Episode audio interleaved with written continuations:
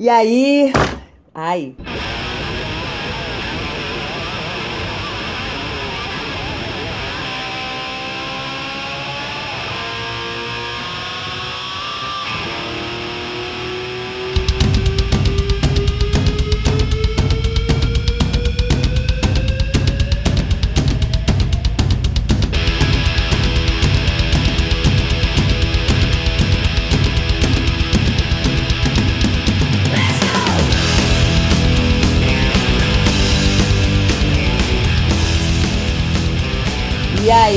Chá com Lilith começando na sua quarta edição, bem na hora do chá. E hoje, enfim, temos a Carol Corres conosco. Vamos conversar aí sobre alguns assuntos que povoam nossas cabecinhas, uns mais, outros menos, né? Então não se assuste se também falarmos aí de filmes, de livro, de série, não é não, Carol? Boa tarde, Carol. Bom dia, boa tarde, boa noite. Como é que você tá? Boa tarde, boa tarde. Prazerzaço participar do Chá com Lilith. Tô bem, tô bem. Ansiosa por participar dessa edição. Muita coisa legal para bater papo e para trocar ideia. É isso aí. Vamos tomar o nosso chá e bater o nosso papinho nessa tarde de domingo. Então, vamos começar falando de coisa ruim? Dando primeiras más notícias, começar falando de coisa escrota e depois a gente vai pro que é legal, beleza? Beleza. Então eu começo. Não, você começa. Ou eu começo. Me fala é, qual aí foi assim, porque a gente, né, a gente tem visto muita coisa bizarra acontecendo e fica até difícil a gente escolher alguma. Mas vamos tentar começar com umazinha pelo menos. Me diz aí alguma coisa bem bizarra, bem escrota, bem ridícula que você viu rolando nessa semana que você precisa contar pra gente. Pô, a minha cena bizarra da semana foram várias, mas eu acho que eu escolho a manifestação dos motoboys que fechou uma das principais avenidas de Vitória e causou um trânsito de duas horas de engarrafamento ou mais. É, Caraca! E o movimento, na verdade, eram seis. Eu contei, eu passei pelo, pela manifestação deles. eram seis motoboys, seis motos, quatro, quatro viaturas da PM escoltando. Que isso, um, para seis! É, e um, e um caminhãozinho de som e uma faixa que era maior do que a própria manifestação pedindo intervenção militar. Foi a minha bizarrice da semana, certamente. Caraca! Foi de cair o queixo. Não, alguém, alguém deve ter pago para esses caras ficarem, porque não tem condição quatro carros de polícia, um carro de som. Alguém tava pagando né? Quem será Olha, que pagou por aquilo, né? Se pagou, não sei, mas assim, às vezes para às vezes para manter uma, uma certa o mínimo de ordem, né? Afinal de contas, essa manifestação veio pela Avenida Nossa Senhora da Penha, que é uma das Sem maiores condição, de né? Vitória. Então, assim, precisava ter o mínimo de estrutura ali, porque senão não teria tido nem como circular carro. E mesmo com a polícia ali do lado, ainda foi difícil. Eu peguei duas horas de trânsito até chegar na manifestação. E logo à frente dessa meia dúzia de motos, o trânsito estava livre. Foi horrível. Situação esquisita, bizarra por si só. Bizarra pela quantidade de carros que passavam e buzinavam em sinal de apoio. Enfim, Caramba, bizarro. Que, hora, que horas foi que isso, que isso aconteceu? Ah, isso foi na hora que eu saí para abrir o café. Eu saí de casa às duas horas. Eu entrei no ônibus às duas horas da tarde. Pô, no meio da e tarde? cheguei no, no meio da tarde. Cheguei no café Caramba. lá na Marechal Campos às quatro e quinze. Foi a hora que eu consegui chegar. Um trajeto que normalmente eu faço com 40 minutos, quando tem trânsito, uma hora. Gastei duas uhum. horas e quinze por causa de uma manifestação dos motoboys com seis motos pedindo de intervenção militar já. Uma loucura. Essa semana foi uma semana de bizarrices, com certeza. Pra caramba. Não, e se fosse uma manifestação de estudantes, de professores, aí ia ter um monte de gente reclamando. Ah, com certeza. E, né, reclamando do seu direito de ir e vir. Bom, vamos para mim então. porque você começou bem. a minha a, a, coisa bizarra que eu, que eu vi na, nas redes sociais e que me deu muito medo foi a, o cancelamento de uma palestra na, na Universidade Federal Fluminense. Era um, um encontro, vai ser acho um congresso de psicologia e dentre as palestrantes tem uma pesquisadora chamada Eugênia Rodrigues, e ela tem um trabalho muito interessante, uma pesquisa muito interessante sobre crianças transgênero. E ela ia falar sobre isso, né, sobre como a, a, a mídia tem tratado esse tema, né? A gente viu muito no ano passado, nesse ano também, a Rede Globo tratando muito desse assunto de criança trans, né, abordando até em, em novela, em reportagem do Fantástico. Então a, a palestra dela seria sobre, sobre isso, né? sobre como a, Globo está abordando esse tema.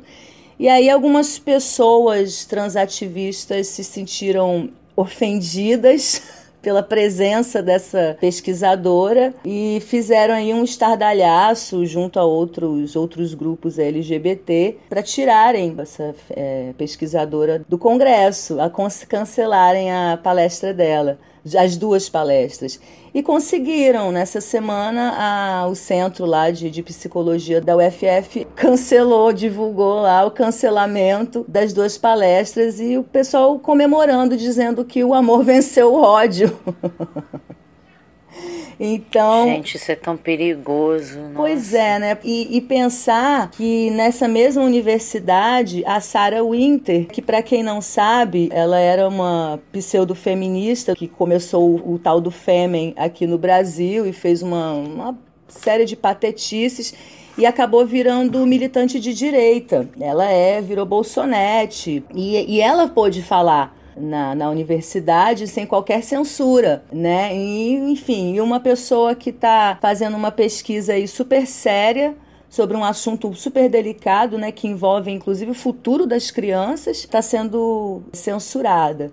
E realmente isso é muito, é muito perigoso, cara. Eu fiquei muito assustada porque a universidade, que é o lugar da construção do conhecimento, né, é, é, é justamente lá que, que as ideias têm que aparecer e, e, e eu florescer, ou morrer, ou serem refutadas, ou serem é, corroboradas, enfim. E a própria universidade que está cortando isso, né? Que está censurando Exatamente. isso. Por pressão de alguns grupos que têm ganhado aí um, um, um certo poder, sabe, dentro da, da universidade. Pois é, é difícil uma coisa dessa, porque é, o debate ele tem que ser livre, né? Teria a universidade né, deveria partir sempre desse pressuposto que o debate tem que ser livre, tem que ser incentivado. Todas as formas de pensar e de conhecer e de, de estruturar ideias, tudo isso tem que ser acessível a todo mundo. As pessoas não precisam concordar com a ideia, mas o espaço de debate tem que existir. Complicado isso, difícil essa situação. Isso fecha um espaço importante que é a universidade que é onde se faz produção de conhecimento. Difícil. Eu lembro até do, do caso também da, da Judith Butler, que também, para quem não sabe, é uma filósofa e criadora, digamos assim, da teoria queer, né? E ela veio ao Brasil fazer uma palestra, acho que no ano passado, e a galera da direita ficou contra, queriam barrar a, a palestra dela. E todo mundo da esquerda achou um absurdo, como era realmente um absurdo, né? É, taxando de censura, tentativa de censura, né? E era uma tentativa de censura.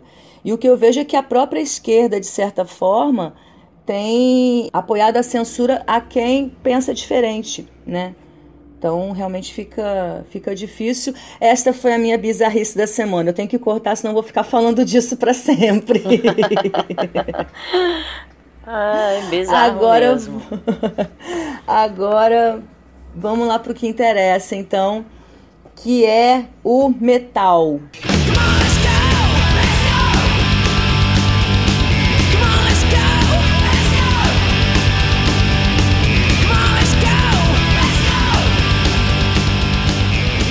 Vamos começar pensando o seguinte: quando a gente começou a curtir som, há quase 30 anos, é, não havia internet, ah. né? A gente ouvia música exclusivamente no rádio, em discos de vinil e posteriormente em CDs. Né? A gente gravava dos amigos aí álbuns inteiros em fita, fitas cassete, a gente buscava informação em revistas, a gente assistia clipes pela MTV, que tinha acabado de chegar no país, né? A MTV começou em, em 90. Eu só fui ter acesso a, em 95, você teve acesso à MTV antes, né? É, a gente assistia shows por alguns canais de TV aberta, eu me beneficiei mais disso, que não tive MTV. E a gente teve o privilégio de ter um programa exclusivo de metal, que foi o Fúria, Fúria Metal, depois Fúria. É, diferente da primeira geração, a que estava no Rock in Rio de 85, a gente começou numa época de extrema popularização do metal. Né? A maior banda de thrash metal da época no mundo, que era o Metallica, estava começando a deixar de ser metal. Né? A maior banda de heavy metal, que era o Iron, estava lançando aí a sua primeira balada de amor, que foi Wasting Love, e o seu álbum aí de maior sucesso comercial até então, né, que foi o Fear of the Dark. Estava acontecendo a segunda edição do Rock in Rio em 91, né, que acabou consolidando a, a noite do metal, trouxe Judas Priest, Megadeth, Sepultura, né, apresentou Sepultura ao grande público brasileiro. Trouxe o Guns, que querendo ou não era a maior banda de rock da época, trouxe o Fate No More, que era um sopro de inovação no, no som pesado na época, que sem querer também ajudou a fundar o New Metal, que a gente odeia. Enfim, é, nos anos 90, o que tanto assustou a sociedade nos anos 80 já não causava mais tanto espanto, né? Por um lado, o metal passava a ser respeitado e visto dentro da música pop como um gênero musical como qualquer outro. E por outro lado, o surgimento dos mais diversos subgêneros deu aí ao metal uma amplitude nunca antes vista. Né? De um subgênero do rock, do hard rock, o metal se tornou um gênero autônomo, com incontáveis subgêneros e cada qual com seus códigos e suas peculiaridades. Isso é, o metal foi se expandindo. E ao final da década já existia um mainstream próprio no metal, já tinha o new metal. É... Me lembra mais aí, Carol. Agora você vai me ajudar. No final da, da década da década de 90 para os anos 2000, o que, que o metal tinha de diferente do, do início da década? Já tinha o new metal, né, no final dos anos 90. O que, que mais que apareceu? Que já era diferente? Ah, Tati, diferente que eu consigo identificar, acho que só o new metal mesmo, uma coisa assim que era diferente. No mais, acho que consolidação mesmo de cada gênero, com um, cada subgênero, na verdade, com é, o aparecimento de muitas e muitas outras bandas é, específicas de cada subgênero que foi criado e crescendo dentro do metal, entendeu? Acho que muitas misturas também, né? Também, também.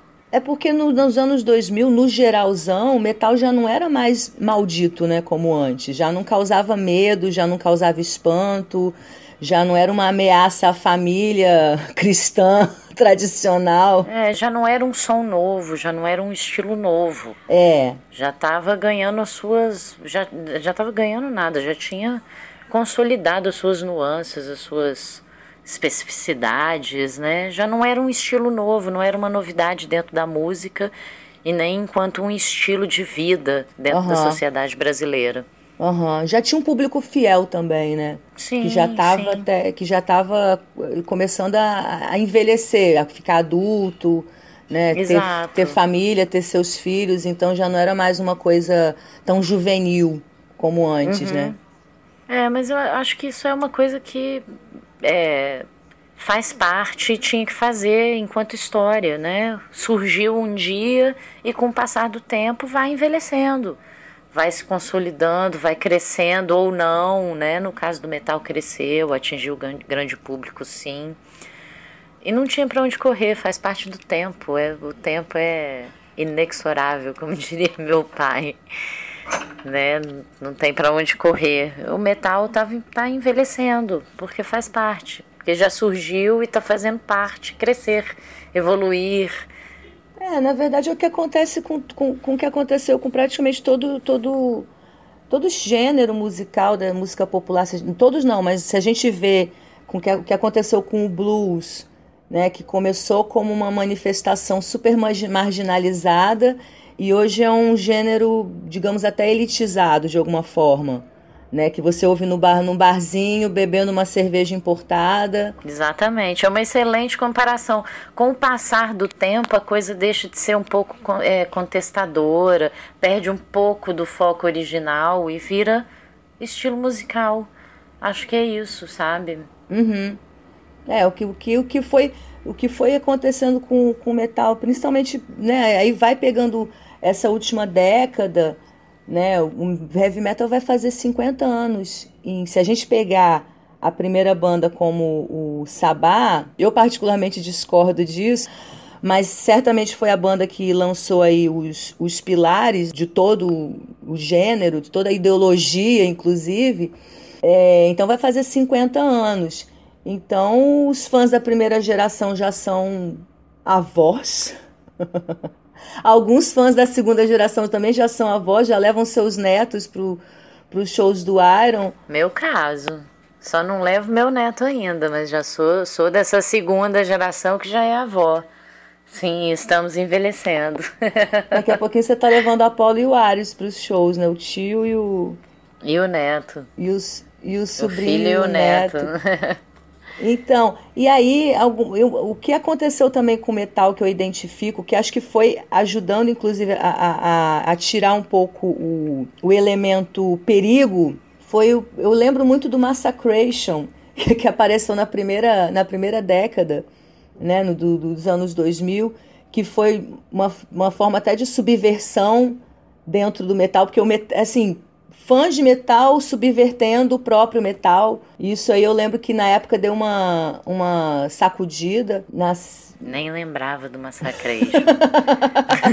Pior que eu gostei disso de na verdade. época. É, não, eu sempre achei... Eu gostava do programa da TV, do o Hermes e Renato, Renato, sensacional. Achava legal e tal. Enquanto ficou por ali, era divertido e tal.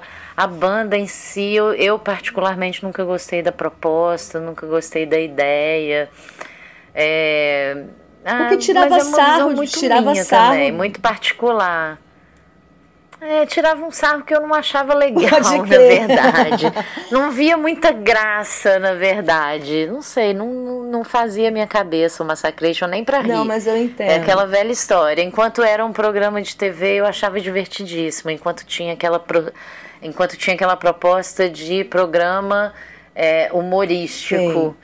e tal. A partir do momento que virou música, eu tenho, eu levo um outro peso para isso. Então, aí eu já, já não gostava. Então, assim, o Massacration para mim não é uma coisa nova, mas muito bem pensado, muito bem lembrado por você. Foi uma coisa que, querendo ou não, gostando eu ou não, no começo dos anos 2000 apareceu nessa coisa da massificação do metal e tal, e ajudou a levar.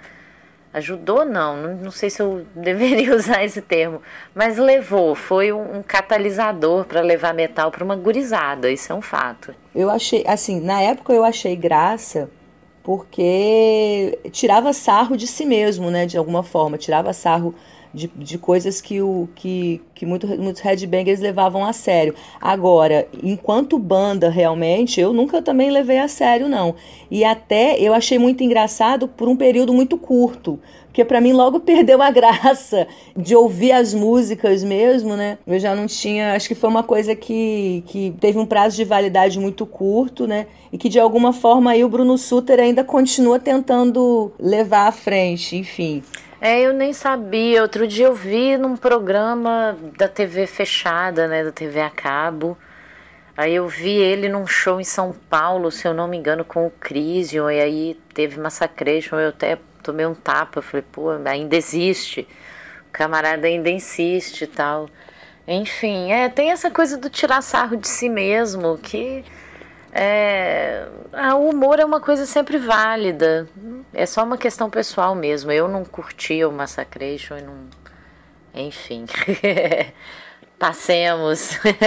é, e nesse cenário, então, que a gente vê hoje, inclusive até outra coisa que eu tinha esquecido, essa última década também foi muito de paródias de metal, de ficar pegando música de funk, fazendo versão metal, pegar a música sertaneja e fazer versão metal. Quer dizer, o metal virou realmente tão, um, um gênero musical tão como qualquer outro que você pega e faz versão metal de uma música, assim como você faz uma versão, sei lá, orquestrado, sei. Acho que isso vai até um pouco além da música.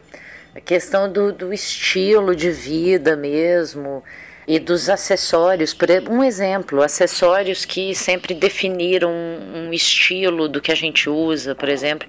Hoje em dia você vê o que para nós é uma uma indumentária, vamos dizer assim, de show, uma, né, uma coisa que é específica do, do nosso estilo de vida hoje em dia virou moda, né? Cinto de bala, é, pulseira com spike, calça rasgada, camisa de banda. Aí você vê aí uma, uma peste do manita da vida, botando uma camisa, uhum. usando uma camisa de banda, enfim. É porque além da música, além do som, o estilo de vida, rock and roll e metal também passou a ser acessível para a grande massa e a coisa se perdeu um pouco, se misturou bastante. Virou um produto, né? Virou um produto, exatamente. Eu acho que é, cabe a nós que de fato gostamos do som, que nos identificamos com o estilo de vida e tal. É, quem vai manter isso com uma essência ou não somos nós entendeu? A moda pode passar e eu espero que, assim, torço para que passe, entendeu? Para não, não esbarrar aí meninas usando uma pulseira de spike, usando uma camisa de banda, mas não sabe nem do que, que se trata, só um, um, um estilo de roupa que a pessoa está usando. Então, assim, eu fico sempre na, na torcida de que as coisas passem, que a maré passe e o que tem que ficar, fica mesmo porque de fato tem um, um, legado que fica, independente do que vem de novo, independente das mudanças. Eu acho que o rock and roll e o metal, principalmente, tem uma cria, criou raízes e para quem vive essa raiz, a coisa mesmo, não, é, o estilo não se perde, mesmo com as novidades, com a massificação. Não seremos, nós não seremos mais do mesmo. É, você está falando que você torce para que, que essa massificação, a, a, a moda passe, e tem gente que torce justamente pelo contrário, né? Que o metal volte a ser é, mainstream como foi nos anos 90, né? Que volte a passar na TV como antes. É, eu, eu concordo com eu concordo contigo. Acho que que quem realmente gosta vai continuar gostando e o que mantém o metal vivo, acho que a gente já está dando uma resposta final de alguma forma, tentando. Mas o que caracteriza o metal muito é a fidelidade do público, né? É, na verdade, do, do estilo. É, no, assim, a, o estilo pode se, se massificar mas a ideologia não se perde, entendeu?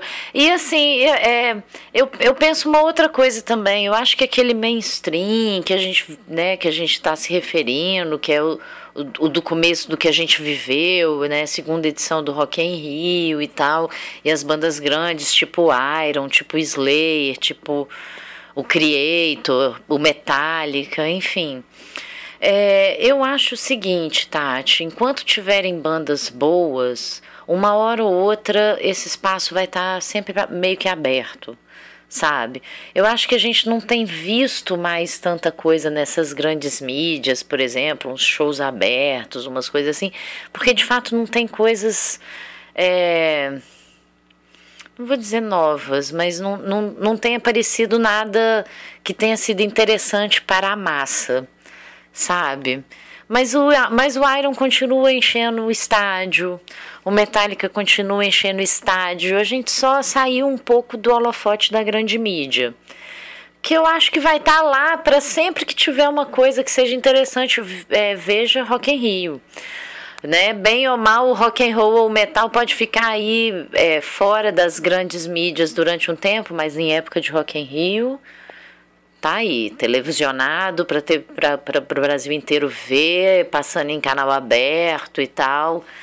Então, assim, é, é aquela velha história, eu acho que a coisa de fato não se perde. A gente sai às vezes dos grandes holofotes, mas a essência continua, gata. No, nesse cenário que a gente falou até agora? Como é que as bandas estão envelhecendo? Se tem bandas novas interessantes, onde elas estão? Como é que as bandas é, clássicas, as bandas veteranas estão lidando, né, com a com a velhice, né? O Slayer já anunciou uma aposentadoria, o Iron tá saindo em mais uma turnê, o Judas Priest acabou de lançar um álbum legal pra caramba. Eu estava ouvindo agora o último álbum do Paradise Lost do ano passado também, que está bem bonito. O que, que você tem a dizer sobre isso? Aí, agora você pode continuar o que você já estava falando, que era exatamente sobre isso, sobre as bandas agora. Aí eu acho que nós estamos envelhecendo bem, para falar bem a verdade, sabe? É, as bandas mais antigas seguem, pelo menos essas maiores, assim, seguem fazendo bons trabalhos. O Creator é uma banda que eu gosto demais da conta e que não deixou de, não deixou de produzir é, bons discos nos últimos anos.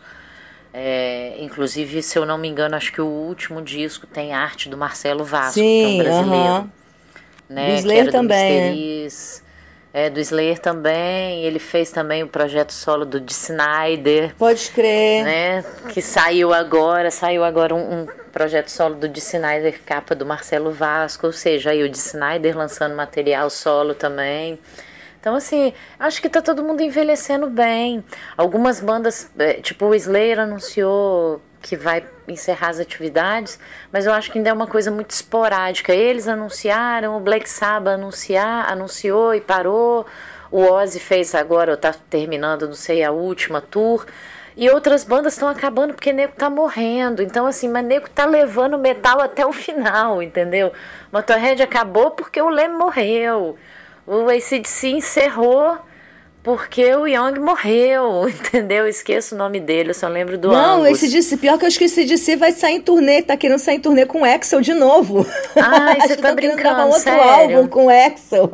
É mole. Não, isso eu não acho, eu acho legal. Essa eu não acho Também bacana. não, eu acho que devia ter acabado esse de cima, tudo bem. É, então, é assim, então, assim, nesse ponto especificamente, esse DC podia envelhecer melhor.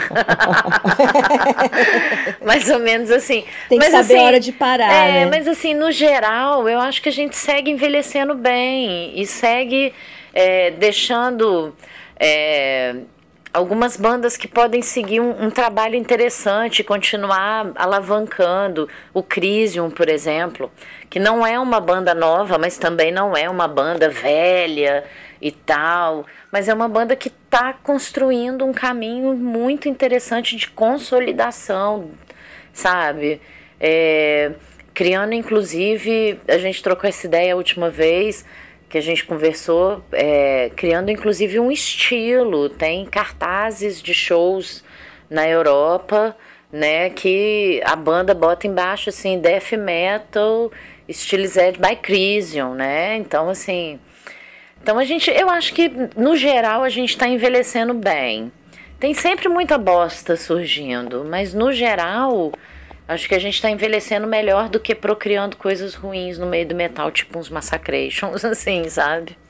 Né, até o próprio Avenged Sevenfold, você estava falando do, do, do, Rock in Rio, né, que ainda traz bandas é, de metal de alguma forma, mas é muito que a, do que a garotada agora curte. É, não só garotada, como, como gravadora, né? Num, num caso específico como Rock in Rio, a gente tem que levar em conta que é é muito dinheiro na busca de divulgar aquele som ali que a gravadora quer ganhar dinheiro em cima, né?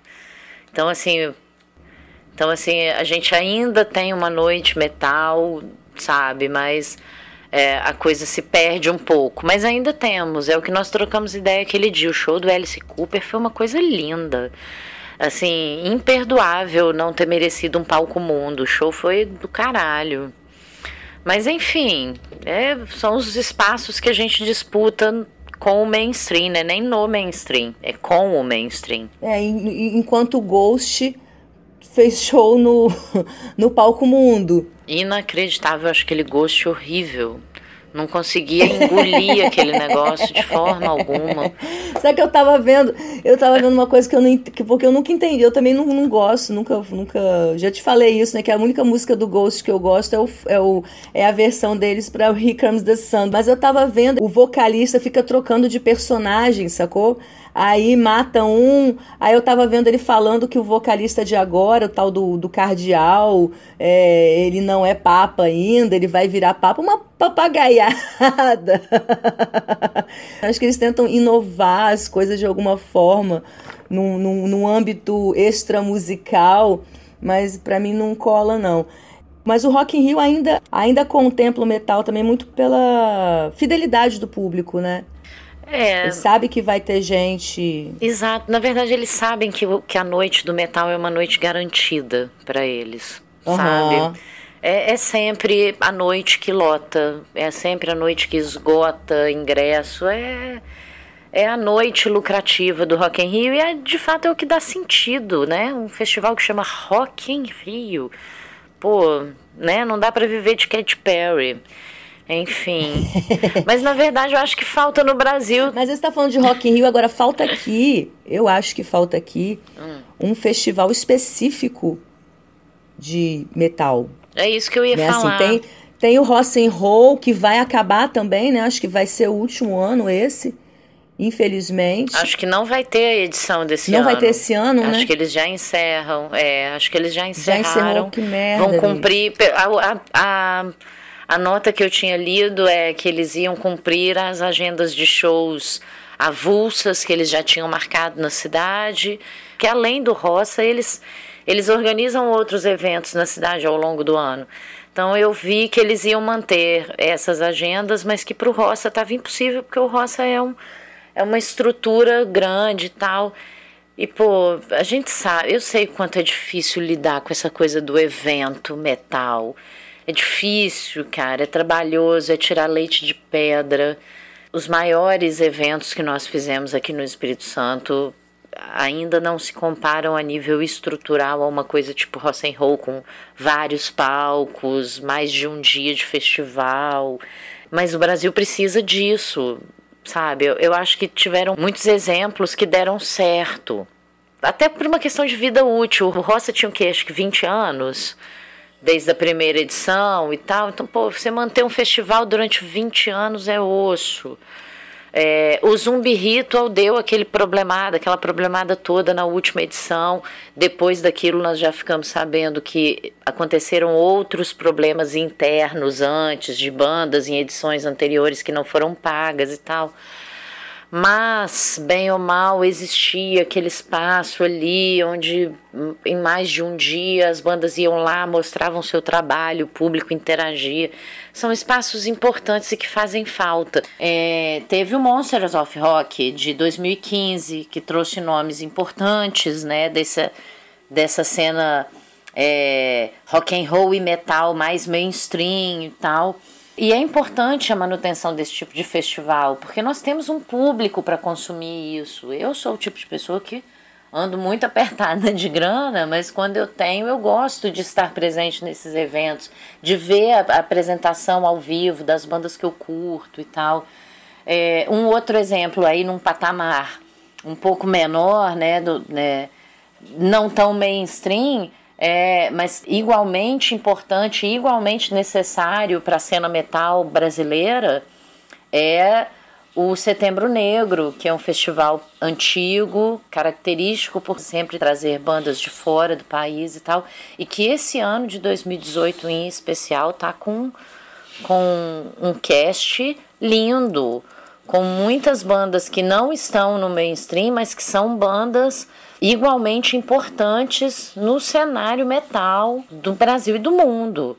É importante demais a manutenção desse tipo de festival. É, isso também ajuda a consolidar essa coisa do envelhecer bem, do manter a chama acesa, da ideologia viva e tal.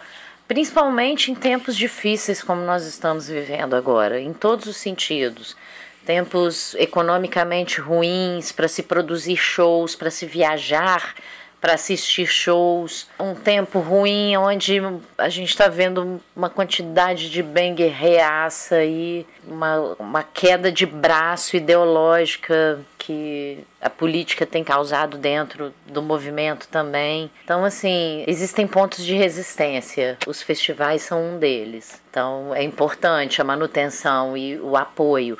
O Silvio, da banda Dominus para L, é, da Open the Road, né? O Silvio também tá, já tem mais de um ano, acho que tem, acho que ele está na segunda ou terceira edição do festival dele lá em Londrina. Também com essa mesma proposta de trazer, só que o lance dele ele está trazendo muita banda da, da América do Sul, né, da América Latina. Ele tem muito essa coisa do intercâmbio com os países latino-americanos e tal.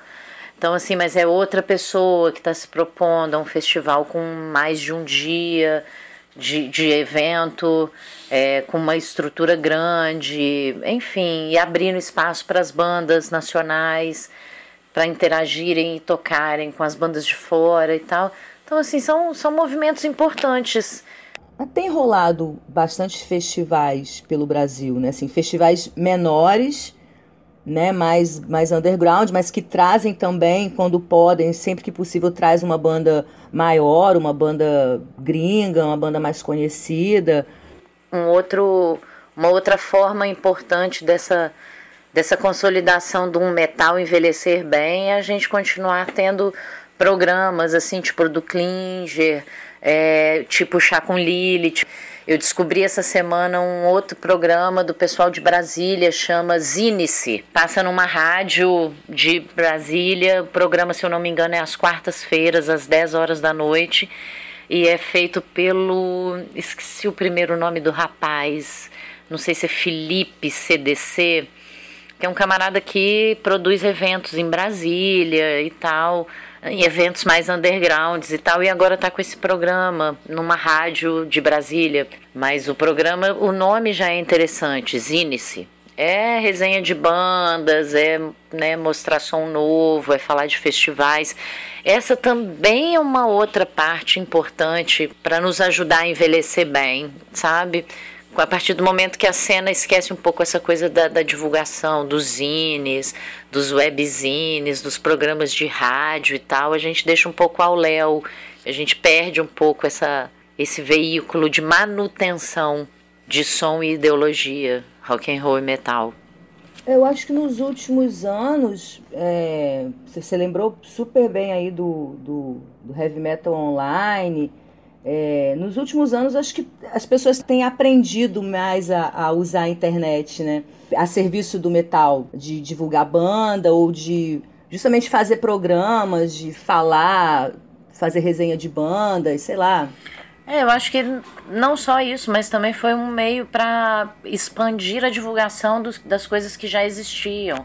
A gente, a gente tem um exemplo muito nosso aqui, muito capixaba, que é o Território do Rock. Sim. Que é um programa de rádio que acontece desde quando? Me refresque a memória aí. Você Nossa, está desde o começo. Então. Começou em 2001.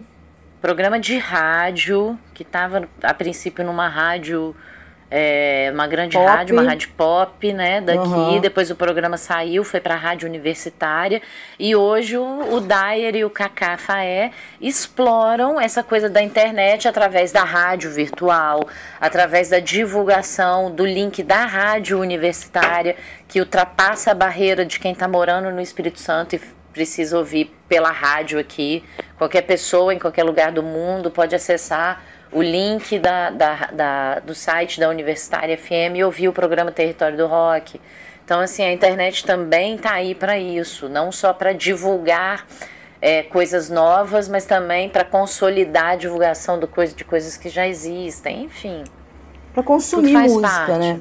Para consumir música, exatamente. Não, menção, aliás, uma menção honrosa ao André, que é um verdadeiro guerreiro, porque já vai fazer aí, daqui a pouco faz 20 anos de território e ele nunca, sabe, nunca esmoreceu, sempre carregando o nome nas costas e, e sempre tentando assim, trazer outras ideias, né? Esse lance da rádio online aí, eu acho que foi uma ideia sensacional, porque é uma tendência mesmo, né? Rádios online Então, e até um veículo para outras pessoas fazerem seus programas e contribuírem. Enfim, acaba sendo uma forma de consumo de música também e também mais uma forma de divulgação. É, eu tenho lembrei de um outro canal que eu descobri essa semana. Você estava falando do Zinice. É, eu descobri um canal chamado United by Metal que eles têm uns vídeos assim mais em formato de podcast também, só que é vídeo, mas eles têm um monte de, de entrevistas, eles fazem vários reviews de, de álbuns, conta a história de bandas, é, eu achei bem interessante.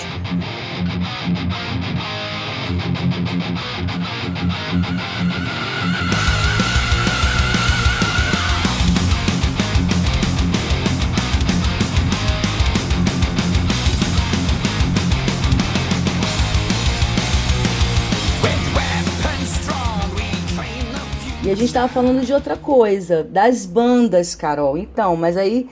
Que, e, e as bandas veteranas agora? Que a gente estava falando, você estava falando que tem muita banda lançando.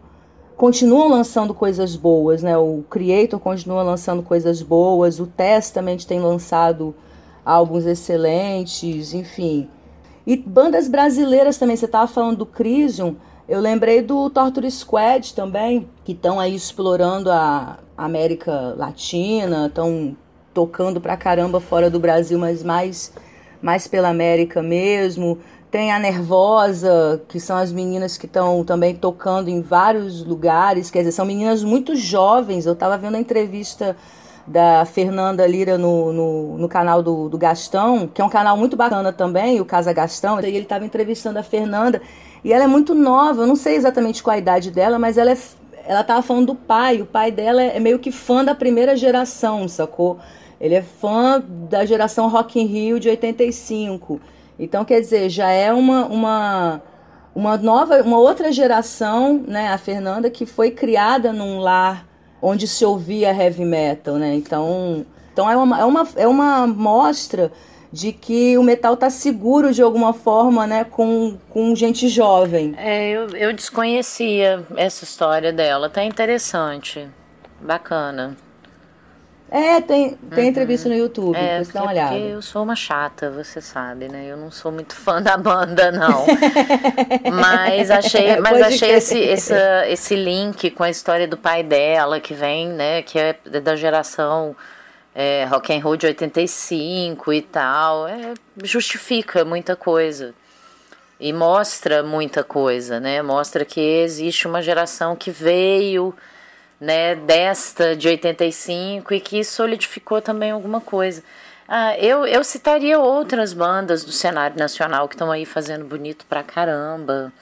É, o Mystifier tá depois de muito tempo de repente eles foram para fora e agora têm ido sempre numa sequência de shows. Vira e mexe, eles estão tocando lá fora sempre com casa cheia.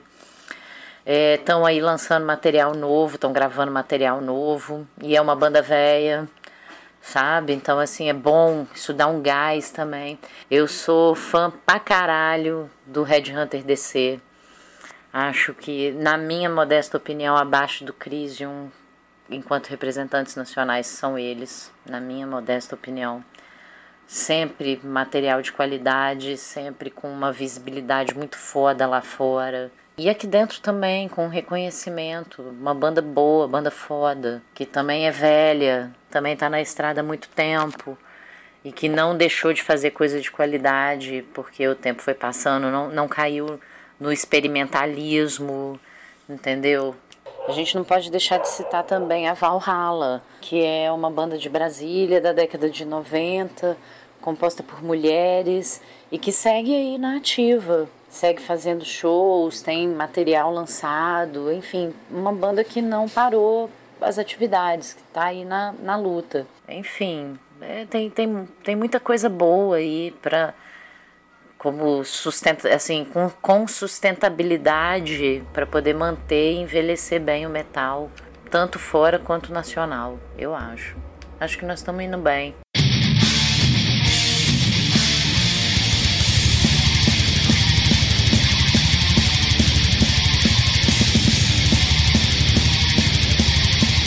Tem muita banda antiga, uma banda que começou nos anos 80, que está nativa ainda, ou que voltou ativa, que está lançando trabalho novo, que está excursionando. Então, isso é uma prova também de que acho que ainda é cedo né, para a gente se preocupar vão acabar as bandas, não vão, não vai mais ter banda tocando. É... Acho que a gente não tem motivo para se preocupar com isso, né? Acho que sempre vai ter. Não, não, não tenho medo, não temo isso não, sabe? Envelhecer é uma coisa que faz parte. O metal tá aí, igual você falou, o Sabá já vai aí 50 anos. E a tendência é que com o passar dos anos a gente vá eu acho que vai sempre fortalecendo, Tati. Tá? Tem uma visão meio, meio, meio positiva com relação a isso, meio otimista, sabe? Por enquanto, por enquanto eu não vejo motivos para alardes, sabe? G grandes bandas, bandas velhas, bandas antigas continuam fazendo bons sons. O Acept tá aí, fez um show em BH que eu vi um vídeo eu quase chorei. Adoro não pude ir. Tava lá, puta show, os cara velho, uma puta presença de palco, entendeu? No, é, músicas novas, músicas boas. Enfim, eu, eu acho que a geração das antigas continua fazendo bonito e tem uma moçada mais nova que está sabendo fazer o dever de casa. É aquela história, é o que nós começamos, é o que nós falamos mais cedo. É, banda para fazer besteira e para fazer som bosta sempre vai ter, mas elas passam, não são elas as que ficam, sabe? Não é o trabalho delas que perpetuam, sabe? E mesmo bandas que, com o passar do tempo, passaram a fazer um som muito é, experimental, como é o caso do Rotten Christ, como é o caso do Samael e tal. Quem é fã da banda segue fã da banda, segue comprando, comprando material. Se você pegar aí os cartazes dos festivais lá fora, você vê que as bandas seguem tocando nos grandes festivais. Então, assim, é, quem, quem tem que zarpar, o, o tempo cuida de fazer essa, essa separação do joio do trigo. Sempre vai estar tá aparecendo uma bosta, mas elas aparecem e vão embora. Quem tem que ficar, fica eu vejo no heavy metal, lembra que eu tinha falado antes do blues? Eu vejo uma tendência que é o que acontece com o rock já há algum tempo, mas agora tá cada vez mais, né? Principalmente no rock clássico. Você vai ver Led Zeppelin, de Purple, Black Sabbath, Queen, você ouve banda cover em bar, bebendo cerveja artesanal, sacou? Ficou uma coisa é, meio elitizada até. Então, é, eu acho que o heavy metal, a, a tendência é, e não nem tanto se elitizando, mas se fechando, sabe? Se fechando nos, nos grupos que realmente são fãs. Vai, ele vai, acho que ele vai sobreviver muito muito dessa forma. Fora o, fora o metal, esse heavy metal é, mainstream, que vai acabar se distanciando mais até do metal que a gente curte de alguma forma. E vai ter sempre esse conflito, né? A gente tá falando do Ghost, tem a Baby Metal também, que são tinha falado do Massacration, que são essas, sei lá, essa, esses momentos de, de ruptura que aparecem e que dividem opiniões, né? Tem uma galera que curte, tem a galera que não curte, e aí começa a se discutir várias coisas aí se essa banda é válida como uma banda de metal ou não. Vai continuar tendo um mainstream, que é aquela banda que toca no, no palco mundo do Rock in Rio, né? Que é o Metallica ainda, mas muito Slipknot, um Avenged Sevenfold, e vai continuar tendo o underground cada vez mais, sei lá, fechado, talvez. E eu não vejo muito, eu não vejo problema nisso. Eu não tenho, eu não tenho essa, esse desejo que muita gente tem de ver o metal no mainstream, sabe? O metal é, popularizado como foi nos anos 90 de novo, tipo Crisium passando, virando tema de novela. tipo assim. Não, te entendi perfeitamente, concordo. É, não é nenhuma questão assim do mainstream ou não. Eu só acho que justiça seja feita, por exemplo. Eu, particularmente, acho que entre uma porcaria de um Slipknot ali no tal do palco mundo, ou o Alice Cooper, que igual eu falei, foi um puta de um show violento, que foi no palco secundário, É por uma questão de, de respeito a essa história construída. O Alice Cooper tinha que estar tá lá no palco mundo e não uma porcaria de um Slipknot. Mas é aquilo que a gente também já conversou. Não é, não é esse o meio que de fato consolida o metal. Concordo e acredito que as bandas antigas seguem fazendo bons trabalhos, igual a gente estava falando agora há pouco. E é isso que mantém a chama acesa, são né, os, os bons trabalhos que continuam a ser feitos, é nego não desistir, entendeu? É, é por aí. Agora, quanto ao público, a gente falou das bandas no geral, musicalmente e tal, e o público também se transformou né, nesses quase 30 anos aí que a gente ouve som. Né, nós envelhecemos, nós estamos envelhecendo tem aí um, um, público novo também, um público mais jovem? Você acha que o público está se renovando devidamente? Você acha que, que o público está envelhecendo bem? Olha, se está envelhecendo devidamente, se está envelhecendo bem, eu não sei. Eu sei que a renovação é constante, isso desde sempre. Sim. É aquela velha história. É, eu penso que a, a mesma fórmula que serve para as bandas serve para o público. Vai, banda vai ter muita coisa boa, vai ter muita coisa ruim. O que é bom vai ficar, o que é ruim vai embora. O público é a mesma coisa. Quem, quem começa a escutar som, quem vai a show e tal, porque gosta daquilo, vai permanecer. Quem é oba-oba, quem é fase, o tempo se encarrega de limar essas pessoas da cena. Entendeu? Isso é seleção natural, saca? Para mim é, é a mesma fórmula aplicada às bandas é aplicada ao público. E é o tempo que define, não somos nós. Você acha que essa garotada e reaça que a gente tem visto aí, porque eu tenho visto muito menino novo, inclusive, né? Assim, de menos de 30, eu acho que a maioria, defendendo Bolsoneca, defendendo intervenção militar.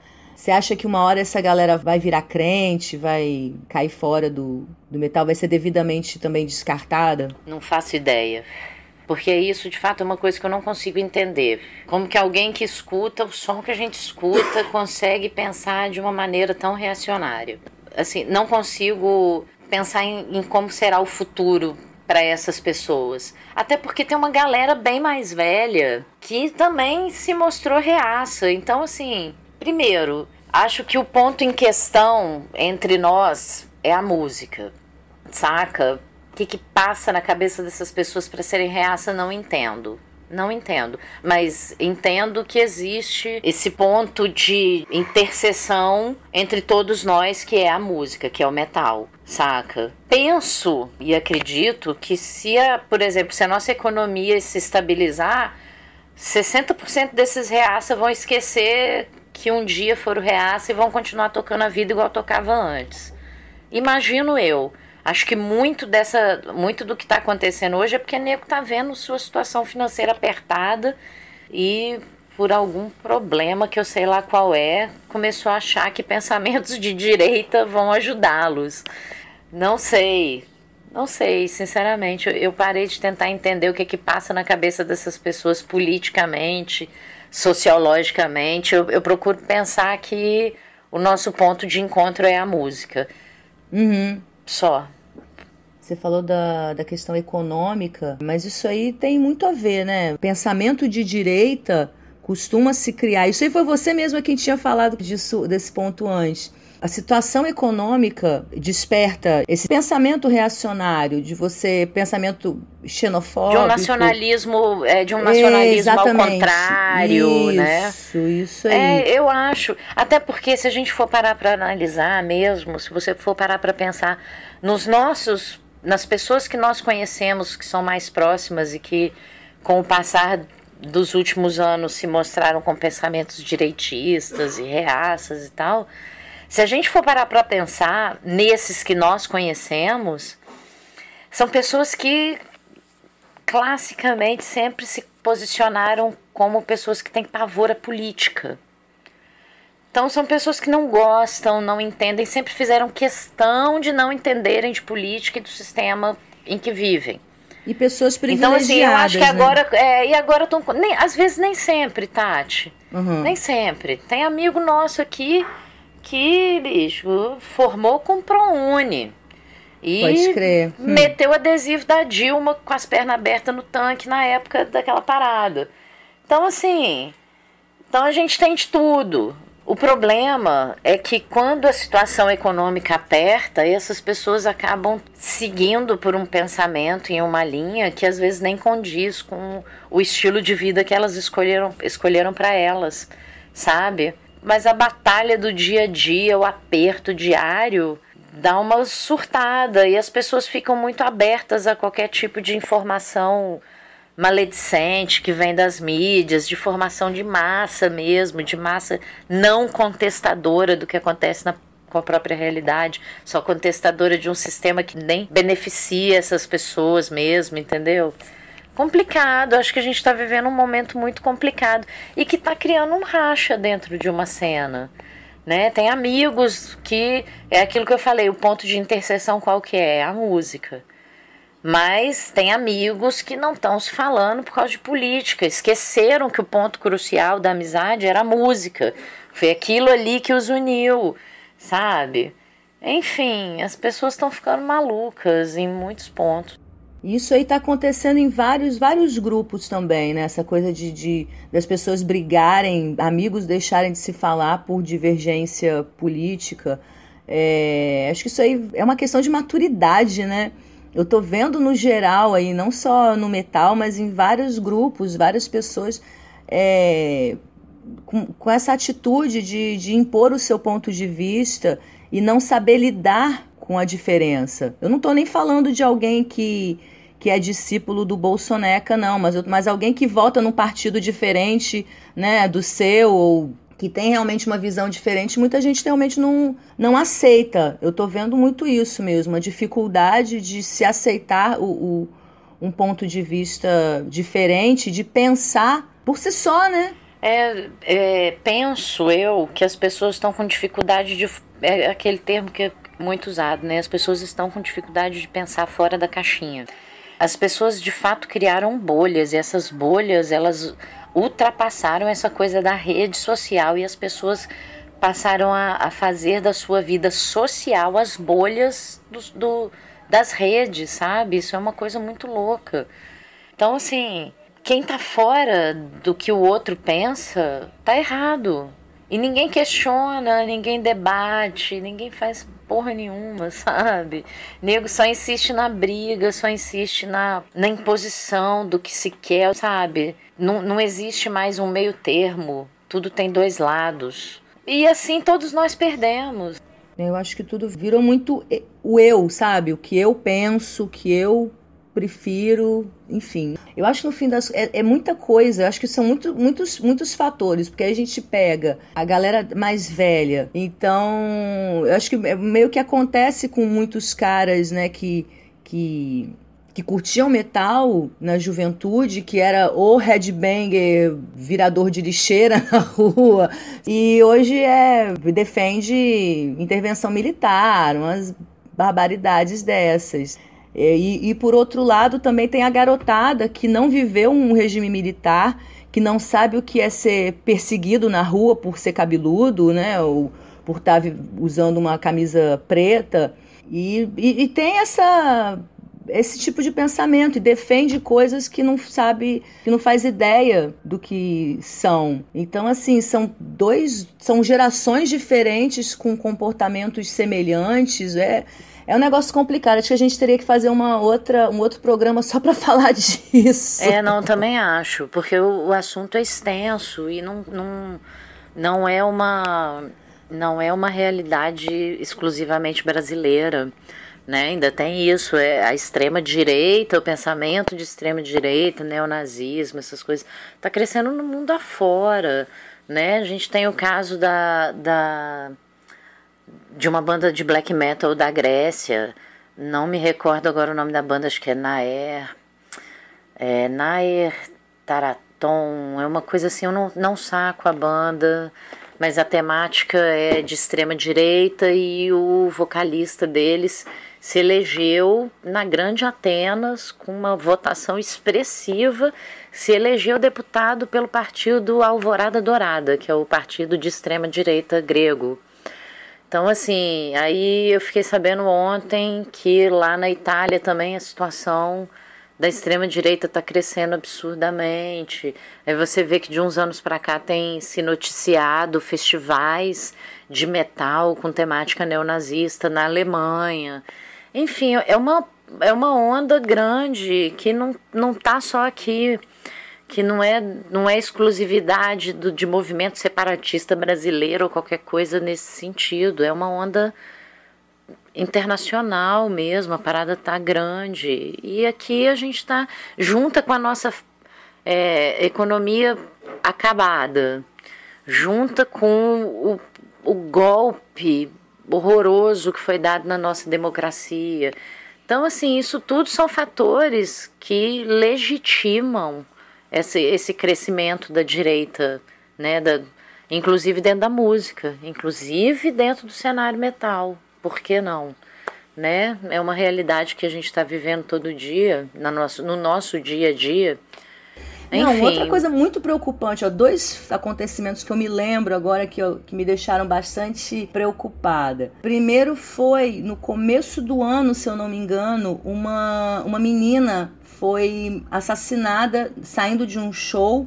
Eu não sei se isso foi em São Paulo no interior, eu não lembro direito qual foi a cidade, mas a menina ela, ela saiu do show e foi encontrada carbonizada. E um monte de headbangerzinho, leite com pera, comemorando a morte da menina, porque, segundo eles, ela era feminista e feminista tinha que morrer.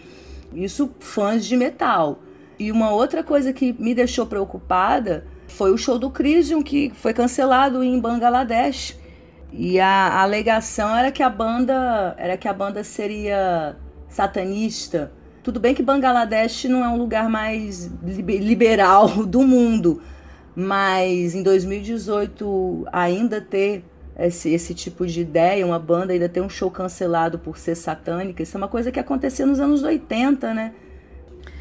É, na verdade, isso mostra muito do que a gente estava falando antes dessa coisa do crescimento do pensamento direitista fora daqui também, né? Principalmente na Europa. Esse caso do Crisium não foi um caso isolado.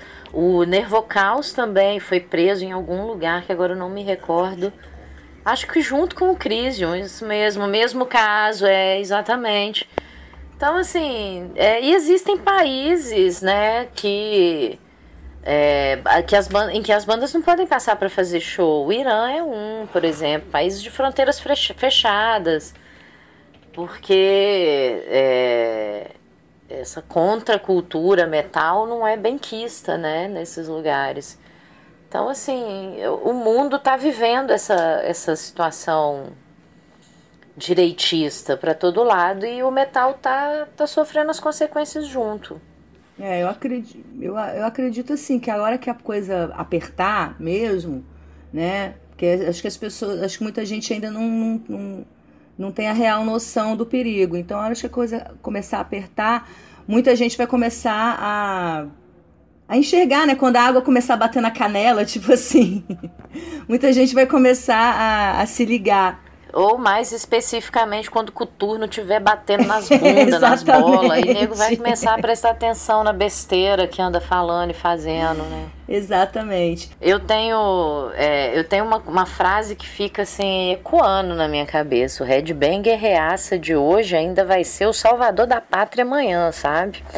Porque quando os coturnos estiverem lhes batendo nas bundas, nego vai ver a merda que fez, sabe? E ainda vai, a gente ainda vai ver essas pessoas falarem contra esse regime que hoje eles estão apoiando. Vão ser os rebeldes, sabe? né? Porque não tem jeito. É, porque não tem jeito. Se você for parar para pensar, faz parte da, do cerne da cultura, da, da contracultura metal. É, essa coisa do ser contestador, do ser rebelde então essa coisa direitista não cabe, não cabe dentro das letras que nós ouvimos, que nós cantamos, não cabe, não condiz com a melodia do som que a gente ouve, sabe? É meio maluco. Não condiz, eu acho que ali na frente o nego vai se dar conta. É aquela coisa, é aquela coisa que a gente estava falando outra vez, né? Do black metal com postura de, de cristão, né? Do, do religioso, do conservador, da, da, da família tradicional, né? Eu já vi black metal, aí você sabe disso, com posturas eh, totalmente que parece um pastor da, da Assembleia de Deus, ou, ou até pior. Enfim, Pois é, mas eu acho que mesmo essas pessoas estão perdendo espaço dentro desse movimento, sabe? Que ótimo. Acho mesmo. Acho que, acho que o que está ficando mesmo é a coisa da, do ranço político. Porque essa coisa da ideologia, acho que é, especificamente falando, citando o black metal que você falou, essa coisa da molecada muito com ideia muito de ditar regras essa molecada não está sendo levada a sério já tem um tempo por uma moçada mais velha, sabe? É quem, quem fica levantando a bandeira de um de um extremismo irreal, né? É, irreal, não, não é levado a sério dentro do próprio movimento, sabe? Existem as posturas que são é, reais e que são bases, sabe? Que muitas vezes elas são posturas muito fechadas mas ainda assim elas é, conseguiram se salvar da banalização do extremismo. Que é isso que andou acontecendo com essa meninada mais nova. Uma banalização do movimento extremo. E aí, quando eu digo movimento extremo, eu não estou falando de política, eu estou falando de ideologia musical, sabe? Eu acho que a gente tem que ter essa conversa de novo, talvez daqui a uns 10 anos, para ver o quem, quem ficou e quem foi embora. É, o tempo é senhor de tudo.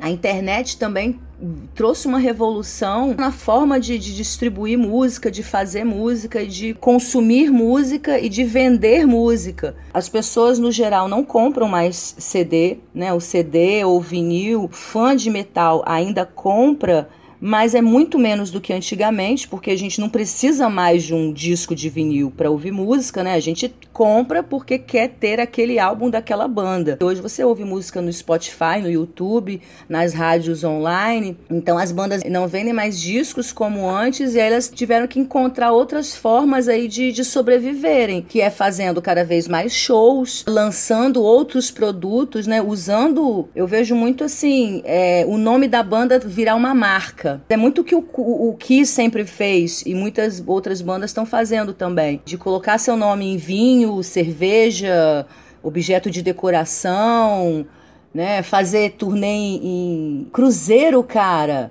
Onde é que você imaginar, Carol? Não, sério. Porque cruzeiro para mim sempre foi uma coisa assim de, de gente mais velha e endinheirada que ia para um cruzeiro. Com o Roberto Carlos tocando. Exatamente, o cruzeiro do Roberto Carlos, do Fábio Júnior, né? E agora são bandas de, de heavy metal, de rock and roll, tocando, fazendo um cruzeiro. Tem o 70,000 Tons of Metal, uma porra dessa. Porque o Red Bang era de ontem, ou de anteontem, agora tá com cinquenta e tantos anos, virou coroa de agora. Não, eu acho o seguinte, é, eu acho que não é nem só uma questão da internet ter chegado e aí as bandas tiveram que procurar uma outra forma de sobreviver. Eu acho que vai além disso. Eu acho que são formas diferentes de divulgar o nome ou o trabalho, saca? Por exemplo, essa coisa da, da cerveja e da cachaça, da bebida com o nome da banda e tal. É, na verdade, eu acho que foi mais uma, uma mistura de duas coisas que o Red Banger gosta. Sim. É a cerveja e é o som. E aí você aproveita nessa onda que a gente está agora no Brasil da cerveja artesanal e tal. Você compra kit para fazer sua cerveja artesanal na internet. Uhum. Entendeu? Então, assim, é acessibilidade muito fácil traz isso também para o metal. Por que não? Por que não ter uma cerveja, uma cachaça com o nome que leve o nome da banda e que isso seja mais um produto? Uhum. Sabe? Que vai agregar, igual já tem o pet, já tem a camisa, já tem o CD e já tem outros formatos que a gente, né, que, que as bandas já exploram, né? Uhum. O split, o digipack, saca? Então, assim, a cerveja veio para ser uma outra forma, as apresentações em cruzeiro é, é, uma inovação da coisa dos festivais. É a mesma coisa, uhum. só que é um festival num cruzeiro, para quem tem grana para ir ou não. A gente também, eu não faço ideia de quanto seja um cruzeiro desse. Se bobear é uma coisa até mais acessível do que a gente imagina. Se você fosse programar para sair para ver um show fora, por que não um cruzeiro? Eu concordo, concordo totalmente contigo. Eu não acho, não vejo nenhum problema nisso não, muito pelo contrário. O que eu vejo assim é que é que as bandas, acho que hoje elas não ganham mais dinheiro tanto quanto ganhavam antes. É, então, é uma forma delas continuarem, delas sobreviverem, porque precisam pagar as contas. E se, te, se eles têm uma marca na mão, é melhor que eles mesmos ganhem dinheiro com essa marca do que outro ganhe, né? Do que um empresário, do que uma gravadora, uma grande corporação. E o lance do Cruzeiro, eu vi uma vez um vídeo desse 70,000 Tons of Metal e eu achei muito interessante, porque é a banda tocando, tipo assim, enquanto uma banda tá tocando, os caras das outras bandas estão circulando no meio da galera, sabe? Eles estão aí, estão ali curtindo o Cruzeiro.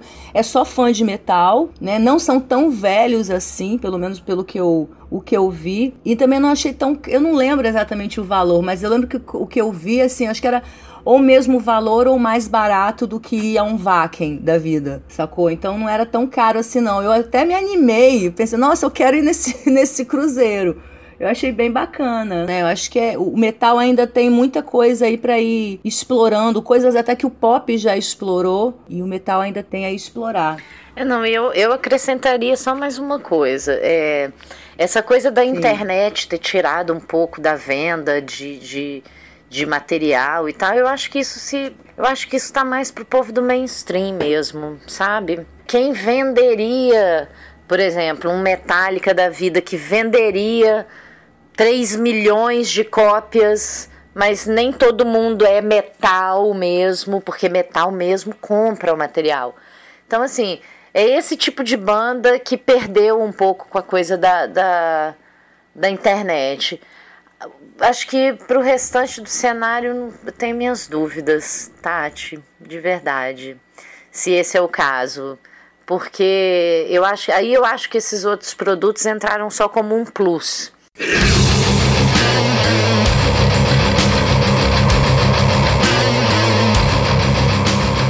Eu vi uma uma entrevista do Clash agora há pouco tempo. Eu li a entrevista há um mês e pouco atrás. Que era eles agradecendo aos suecos ou aos suíços, agora eu não me lembro. Enfim, falando da forma deles, de como eles sabem aproveitar e que eles nunca se apresentaram num festival tão foda e foi um cruzeiro. E pelo que eu entendi, organizado por algum suíço aí e tal. Então, assim, também é uma forma legal. É um festival diferente, num local diferente, com visual diferente, mas a temática é a mesma. É metal. O público, eu tenho lá minhas dúvidas se seria um público de tiozinho, porque é cruzeiro. Acho que não. Acho que é molecada nova, doideira mesmo. Enfim, é, é, é aquela coisa do, do ir se reinventando sabe? Também existem formas de reinventar os produtos, a, o modo de fazer os eventos, isso tudo faz parte, é evolução. Experiência, como diria meu compadre Marsol, sabe? Não, não tenho, não acho que a internet alterou tanto o mercado para bandas como um Crisium, por exemplo, ou como sei lá, como o próprio Iron Maiden, que já tem um público que é muito fiel, então vende, vende mesmo e vende material físico, porque quem, quem é metal mesmo gosta de ter o material em mãos. Essa coisa do. Você pode até ouvir, ver um clipe na internet e tal, mas você vai querer em algum momento ter o material nas suas mãos. Isso faz falta. Ouvir o som enquanto você folheia o encarte é outra coisa. Né? Não, não tem comparação.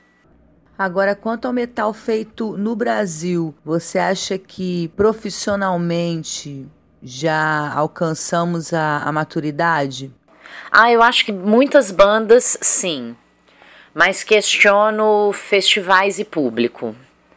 Acho que nesse quesito, produtor de evento continua batendo cabeça no Brasil, continua sendo difícil e é, público também está cada vez mais difícil. Eu, é o que eu penso. Há um tempo atrás eu cheguei a acreditar nessa coisa da formação de público novamente, sabe? Voltar a fazer é, shows menores, com bandas nacionais, mas que estão querendo espaço para divulgar. Tanto que as duas últimas edições do Metal Devastation foram assim, foram edições perto do que nós sempre fizemos, eu e o Igor. Foi, foram edições menores, mas sem perder essa coisa, né, da, da banda vir, mostrar o seu trabalho, ser, ter sempre bandas de outros estados para interagir com as bandas capixabas e tal. E é sempre arrancar leite de pedra. E a gente vê que por aí, pelo restante do país, para quem está produzindo evento, tá do mesmo jeito. E é lamentável dizer isso, assim, o público gosta muito de umas facilidades que às vezes para quem gosta de, para quem quer viver metal, quem quer viver underground é meio difícil. Citando um exemplo muito nosso, muito capixaba, é, fazer um evento na serra é sempre mais complicado porque quem mora em Vila Velha, por exemplo, bota um monte de, de empecilhos para pegar um ônibus e ir na serra. Não é uma dificuldade que eu vejo tanto do povo da serra, o povo da serra ainda desce. O povo de Vitória parece um povo nulo, como se não existisse nada aqui. Vai, mas vai também que se for mais fácil. Enfim, aí fica difícil, a gente tá, a gente fica à mercê de ficar fazer evento, quebrar a cabeça, quebrar a cara não ter grana para fazer um próximo, por exemplo.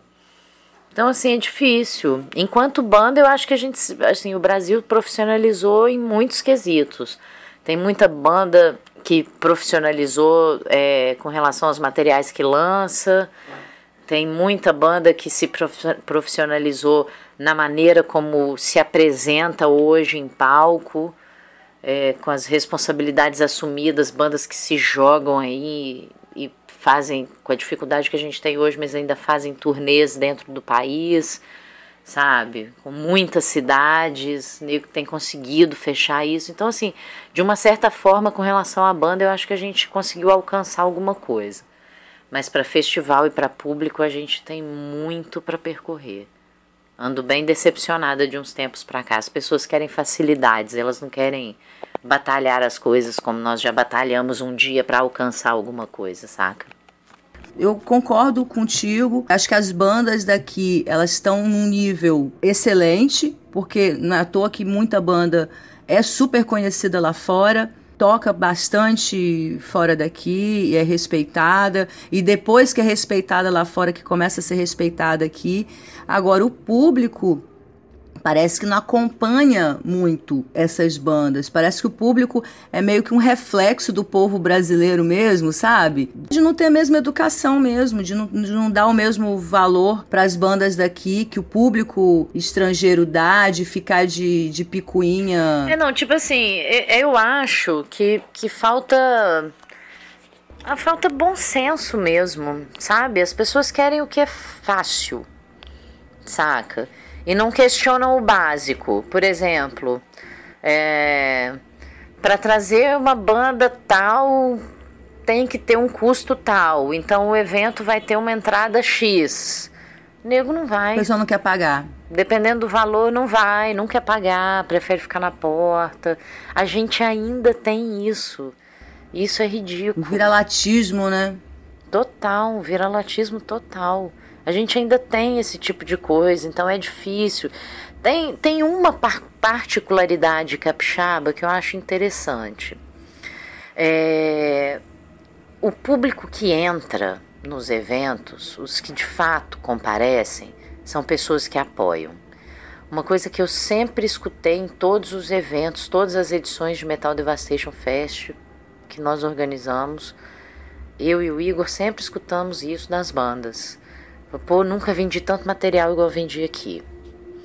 O Grave Desecrator não foi um Metal Devastation Fest, foi um outro evento, parceria com Kaká, Faé.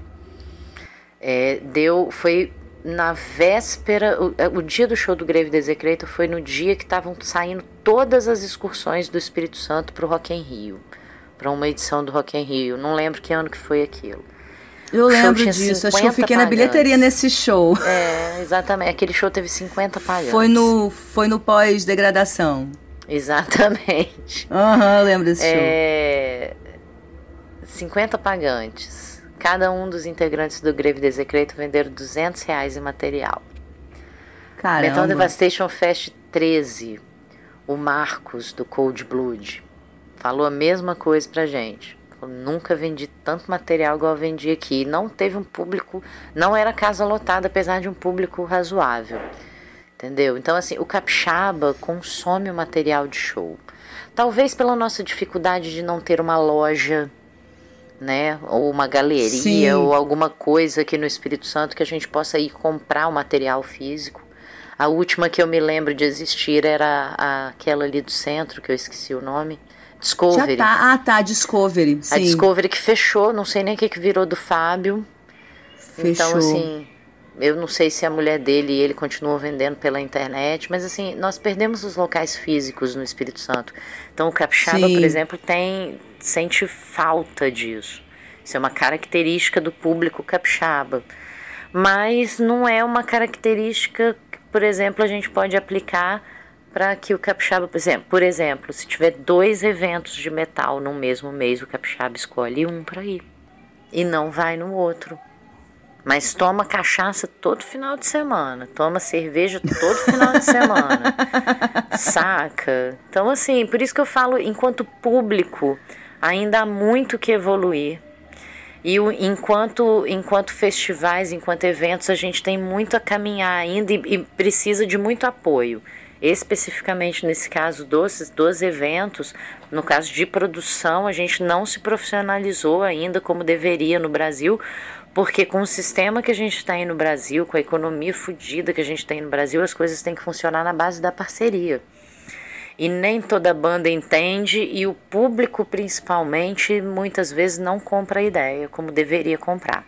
Não que a responsabilidade seja só do público, bandas e negociações entre bandas e produtores também contam muito no fortalecimento dessa, desse nicho da cena metal, que são os eventos. Mas a gente ainda tem muito que evoluir muito para se profissionalizar como, como mercado é. brasileiro, porque as pessoas gostem ou não desse termo, existe. É um mercado e é um mercado que poderia ser nosso mesmo, do metal, explorado por pessoas do metal, sabe? Quem não gostaria de poder viver? Quem, quem, quem gosta mesmo? Quem, nossa, quem não, quem não adoraria viver de metal? Sabe? Poder ter uma estamparia que mexe exclusivamente com, com bandas nacionais e ganhar dinheiro e se sustentar com isso. Qual é o mal disso? Mal nenhum sabe? O cara ter um estúdio e conseguir viver das gravações que faz ali, dos ensaios que faz, sabe? A gente tem um público, a gente tem tudo. O que que acontece para a gente chegar nesse profissionalismo que a gente ainda não chegou? É muita coisa envolvida, sabe? A gente ainda tem alguns anos para percorrer. É muita coisa do, do país mesmo, né? Assim, não, acho que não dá para comparar. A gente fica comparando com a Europa, né? Que tem tantos festivais e aqui é, é, é tudo diferente, porque é tudo mais difícil, né? Também. Aí, é, o imposto aqui tem mais. É, até para a própria banda evoluir aqui é mais difícil, é tudo mais caro, né? Eu acho que o custo de tudo também é, é maior, né? Então, realmente aqui não, acho que não dá ainda para comparar com. Ai, olha, eu fico na dúvida se os nossos custos de fato são maiores ou se o brasileiro é. quer muito ganhar muito em cima, sabe? Ah, ah sim. Uhum. Porque, tipo, é, a gente paga imposto pra caralho e tal, mas não sei se é só isso, não, sabe, gata? Acho que tem muito do. Ah, ver que é um festival maior e quer cobrar um pouco mais para botar uma iluminação, quer botar um. Sabe, para botar um bom som, aí você acaba pagando a mercenários uma, um, um valor que está muito acima, às vezes, do, do som que está sendo executado ali, que está sendo colocado. É, e, e, isso aí eu, eu, particularmente penso que é, é um outro nicho desse nosso mercado que nós mesmo do metal não conseguimos preencher e que aumenta muito os nossos custos. Teve, teve o evento do Vulcano que nós produzimos lá na Estação Porto.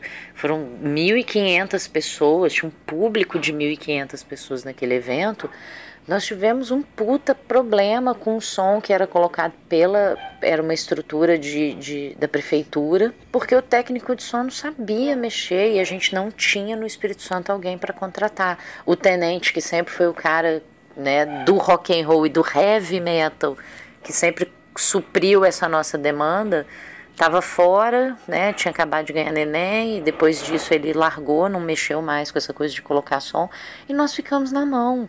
E assim tem sido em vários lugares, entendeu? Nós precisamos de mais pessoas que mexam em iluminação, em mesa de iluminação e em mesa de som, por exemplo. Porque é preencher esses nichos, esses nichos técnicos, são importantes para a gente nesse quesito da evolução profissional e é um profissionalismo que é interessante para a gente. Não é nada que degrada o metal, não é nenhum tipo de profissionalismo mercenário. Isso se estende a eventos, tendo uma pessoa para mexer na mesa de som, uma pessoa para mexer na, na mesa de iluminação, para fazer o som ser melhor e a iluminação ser boa.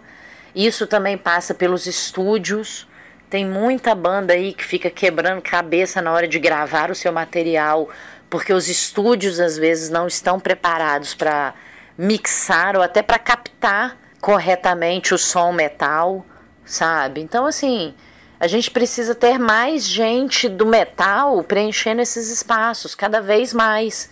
Isso vai ajudar a profissionalizar. É, profissionalização é mais que necessária para que o gênero cresça mais e, e as bandas que chegaram, que estão chegando aí ao auge, que estão conseguindo levar suas carreiras à frente são, bandas que se profissionalizaram, né? E que muitas vezes são chamadas aí de vendidas por alguns, né? Foi o que você falou.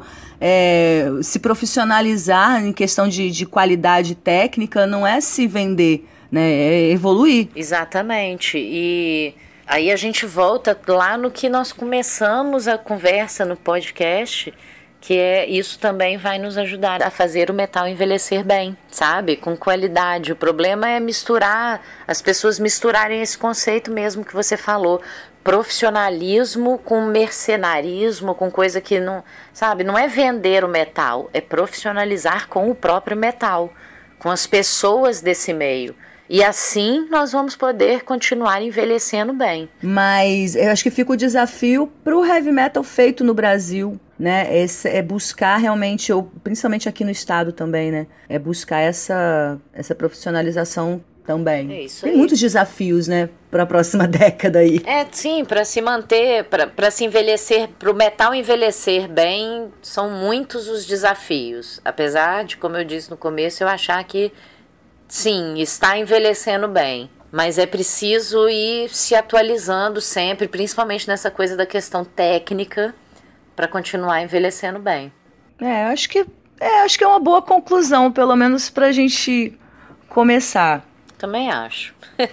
então, então fechou. O metal está envelhecendo bem, sim, com muitos desafios aí da meia idade mas seguimos em frente. Acho que tem, temos aí um bom futuro pela frente. Com certeza. O futuro é promissor.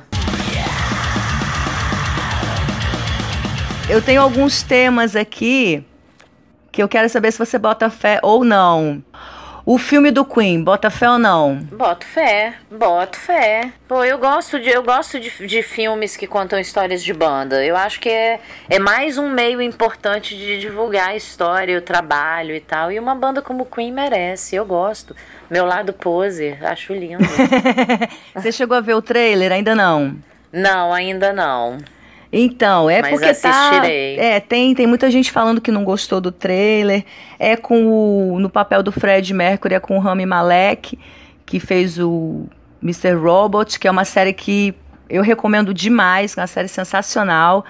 E tem rolado aí meio que uma, uma polêmica. Ele não canta no filme. Eu achei isso meio tosco, Carol. Depois você vai ver o trailer, você vai prestar atenção. É, ele não canta nada, ele só dubla. Então, assim, na postura, no visual, eu achei que ele encarnou bem o Fred. Mas na hora de cantar, sabe, ficou uma coisa meio falsa, assim. Eu via bem claramente que ele não estava cantando nada. Mas vamos ver, eu também boto fé. Próximo, panelaço pro Temer. Botou fé? Nossa, eu odeio panelaços de todas as formas. Acho que isso acabou com tudo que a gente estava construindo de bom nesse país, então eu detesto panelaço de qualquer forma. Mas para o Temer é sempre válido, né? Esse vampiro horroroso, esse cara que só afundou o país de tantas formas diferentes que é até difícil. Ele é um pulha. Total. Ah, vai, panelaço pra ele vale. hum. Então, eu vi isso, cara. Eu nem eu também não sei, eu, não, eu acho que eu não boto fé não, nem para ele, nem pro panelaço. Eu vi isso na Globo. A Globo, é, não, não sei que foi, se foi no Jornal Nacional, em que que tava, que que tava passando, mas ficou mostrando várias cidades panelaço pro Temer. Eu, caraca, bicho. Eu fiquei assim, só pensava o seguinte: enfia essas panelas no rabo. Porque eu sei que quem bateu panela pro Temer foi a mesma galera que bateu panela pra Dilma, sacou? Então eu, não, eu acho que é a mesma galera que agora mandaram eles fazerem isso, sabe? Eu acho que é uma galera muito, muito manipulável e muito manipulada que fez isso. Então eu não boto fé. É. E essa o... galera de, de panelaço é, é, é produção de mídia. Então é, é, gente com entendimento geralmente muito raso sobre política e economia, principalmente sobre política. Então, assim, só vale porque é pro Temer. Pode crer. Senão o panelaço tá por fora. Pode crer. E o próximo, Atária Turunen, em Vila Velha. Você tá sabendo disso? Nem sei que Fiquei dia vai ser sabendo. esse show. É, acho que é, não sei se é novembro ou outubro, é mais pro final do ano. Ah, tá longe ainda. Ah, então, tá, tá longe. Mas, ah, eu acho bem a cara da produtora, assim, na verdade. É Patrick Ribeiro, né? É. É a pessoa que traz. Foi o mesmo que trouxe o Glenn Hughes, é. Lá é só, na, na tenda é só ele. É, então, exatamente, é ele que traz esses shows, assim, que são maiores e que são um pouco mais mais pro lado do mainstream, né? Sim, sim. Enfim, acho que vai dar uma galerinha. O Espírito Santo tem um públicozinho gótico e tal, e tem uma meninada nova, né, que gosta dela. Eu acho que vai dar um público. Eu não hum. irei, mas acho é. que dará um público. Bota entendeu? fé. É. Boto fé, boto fé. Acho que tem público no Espírito Santo para isso. É, eu também boto fé, eu espero que dê um público bom, porque até porque outros shows que talvez nos interessem vão depender também desses que não nos interessam, né? Se der público, é mais fácil trazer outros artistas. Eu não curto a Tária, eu não não curto Nightwish, nunca nunca curti muito. Não vou ao show, mas eu boto fé também, acho que é uma movimentada, né? na, no rock and, no, no metal de alguma forma. Eu, eu tenho uma dificuldade de dizer que Tária é metal, mas não deixa de ser, né? É, também acho. É, é porque, na verdade, eu não curto o gênero, saca? não faz muito, não faz muito meu estilo. Isso, aquela outra que já tocou aqui no Espírito Santo também, que eu sempre lembro, esqueço o nome. Épica épica, Treat of Trajes, essas coisas eu não curto não, mas é tudo aí na mesma linha e tem uma galera que curte, né? Tem, aqui tem muita gente que curte mesmo. Eu acho, eu acho que vai ser sucesso. E para terminar, agora vamos falar de coisa boa. Falamos de coisa escrota, falamos de coisa problemática. Agora vamos falar de coisas boas. O que que, que que você essa semana, esses últimos dias aí você tem de bom para recomendar pra gente? De música, de filme, de série, livro, sei lá, qualquer coisa legal aí que vale a pena. Ah, então, dentro do que nós falamos hoje, na, né, no, no roteiro desse podcast que nós fizemos hoje, Acho que dá para citar aqui o programa Território do Rock é uma coisa que eu acho que vale a pena a gente né, fazer a divulgação aqui. Indico para o pessoal do Brasil inteiro, quem quiser, todos os sábados de 18 às 20 horas na Rádio Universitária do Espírito Santo, www.universitaria.com.br. Lá dentro você entra no link da rádio e escuta o programa Território do Rock. É uma indicação que eu faço.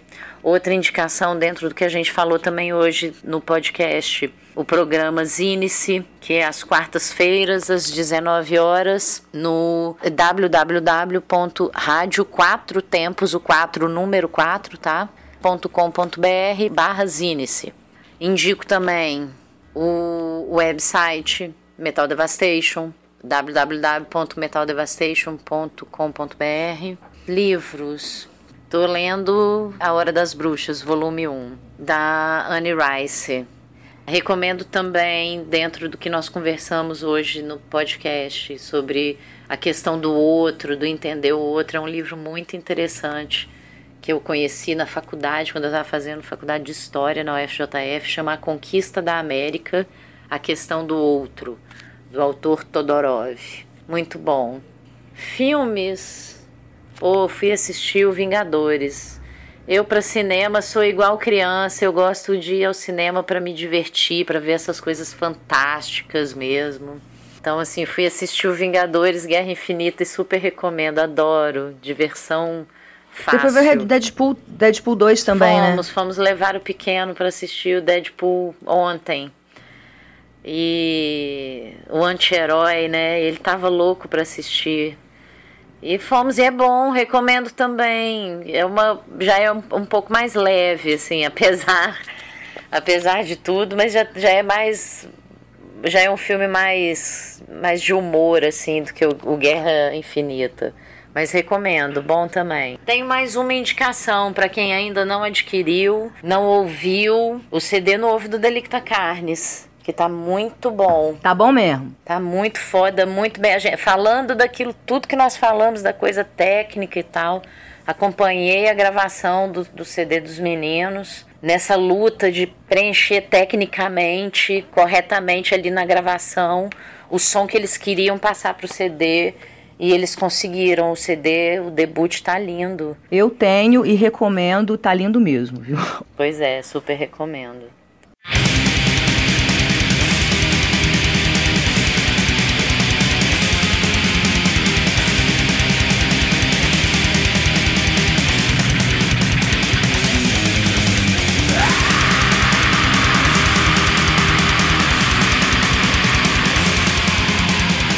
Então vamos lá, agora minhas, minhas recomendações.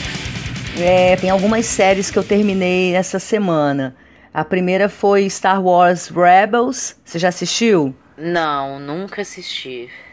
Eu comecei a gostar de Star Wars depois de véia, na época, acho que na época que saíram as, as prequels, é, que eu comecei a gostar, mas eu comecei assistindo né, a, a primeira trilogia. Uhum. Só que depois que eu fui assistir os. Eu fui assistir a série, as séries animadas, sabe, minha relação com Star Wars mudou bastante. Eu realmente virei bem mais fã. Depois que eu assisti o, a Guerra dos Clones, né? Fizeram uma série animada. E depois veio o Rebels, que acabou agora. Agora teve. Agora em março terminou essa última temporada e agora que eu terminei de assistir. E conta assim, a história de um grupo de rebeldes.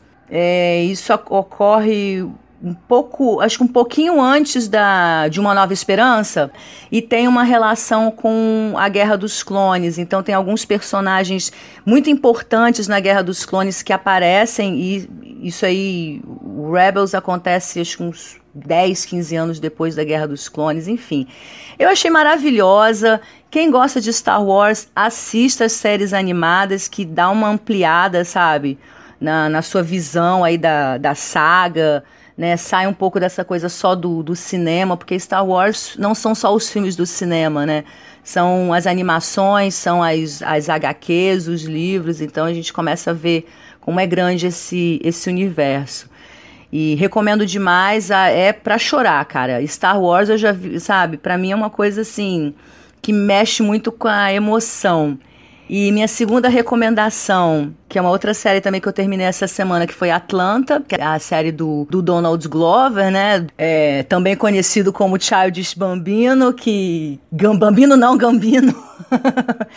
que gravou aí o This is America. Ela é dirigida pelo mesmo diretor de This is America também, que eu esqueci o nome do cara, gente, é Iro, Iro alguma coisa, é um japonês. Ela é escrita, dirigida também pelo Donald Glover, protagonizada por ele.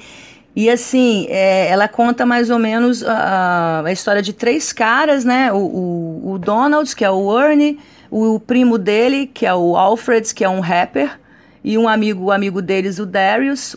E o Ernie, ele tá ferrado, tá sem emprego, largou a faculdade e foi virar empresário desse, desse rapper. E aí, nessa saga, né, para conseguir chegar ao estrelato, para sobreviver de música e tal, vão acontecendo várias situações e vão rolando várias críticas Há muita coisa que está acontecendo aí na nossa sociedade. Eu vou só destacar um, um, uma, uma bem interessante, que é um, uma cena que o, o, o Alfred, que é o rapper Paperboy, ele vai num programa de discussão, de entrevista, e aparece um, um, um cara, um rapaz negro que se identifica como branco. Então, ele começa, esse cara, o rapper, ele fica rindo o tempo todo, porque é um rapaz negro com a peruca loira e diz que é branco. E fica lá dizendo que ele é branco e o cara e o Paperboy rindo da cara dele. E eles estão discutindo também com uma com uma doutora em gênero, eu acho, sei lá, uma acadêmica, né, que super é, super corrobora o, o cara se identificar como branco, porque afinal de contas o que importa é a autoidentificação dele. Até que esse cara que se identifica como branco começa a fazer discursos extremamente homofóbicos, porque ele não só se identifica como branco, mas ele se identifica como um branco reaça. E aí começa, e ele começa a falar contra os gays, e essa doutora começa a ficar escandalizada, e rola uma confusão tão grande porque é tanta incoerência junta. E o Paperboy tá lá sorrindo, gargalhando daquilo tudo. Então, assim, ah, velho, ó, assista Atlanta, por favor. Ah, terminou, terminou agora a segunda temporada, então são só duas temporadas. E minha, minha última recomendação, complementando a sua recomendação sobre o território do rock, eles estão com, com aplicativo, eles estão com a rádio online, né, que é a radioterritorioDoRock.com.br, eu não lembro direito, mas joga no Google Rádio Território do Rock. E tem um aplicativo para Android, só procurar lá na, no Play Store, que você baixa o aplicativo você ouve o programa do seu celular. Eu achei isso sensacional. Então eu recomendo muito também que baixe aí o programinha do, do Território do Rock. Bom, para quem ficou até aqui, galera, obrigada. Carol, considerações finais? Ah, valeu demais o convite. Foi um prazer, foi um bate-papo muito gostoso e que venham os próximos. Valeu aí a quem, ficou até o final. Uma boa semana e that's all, folks.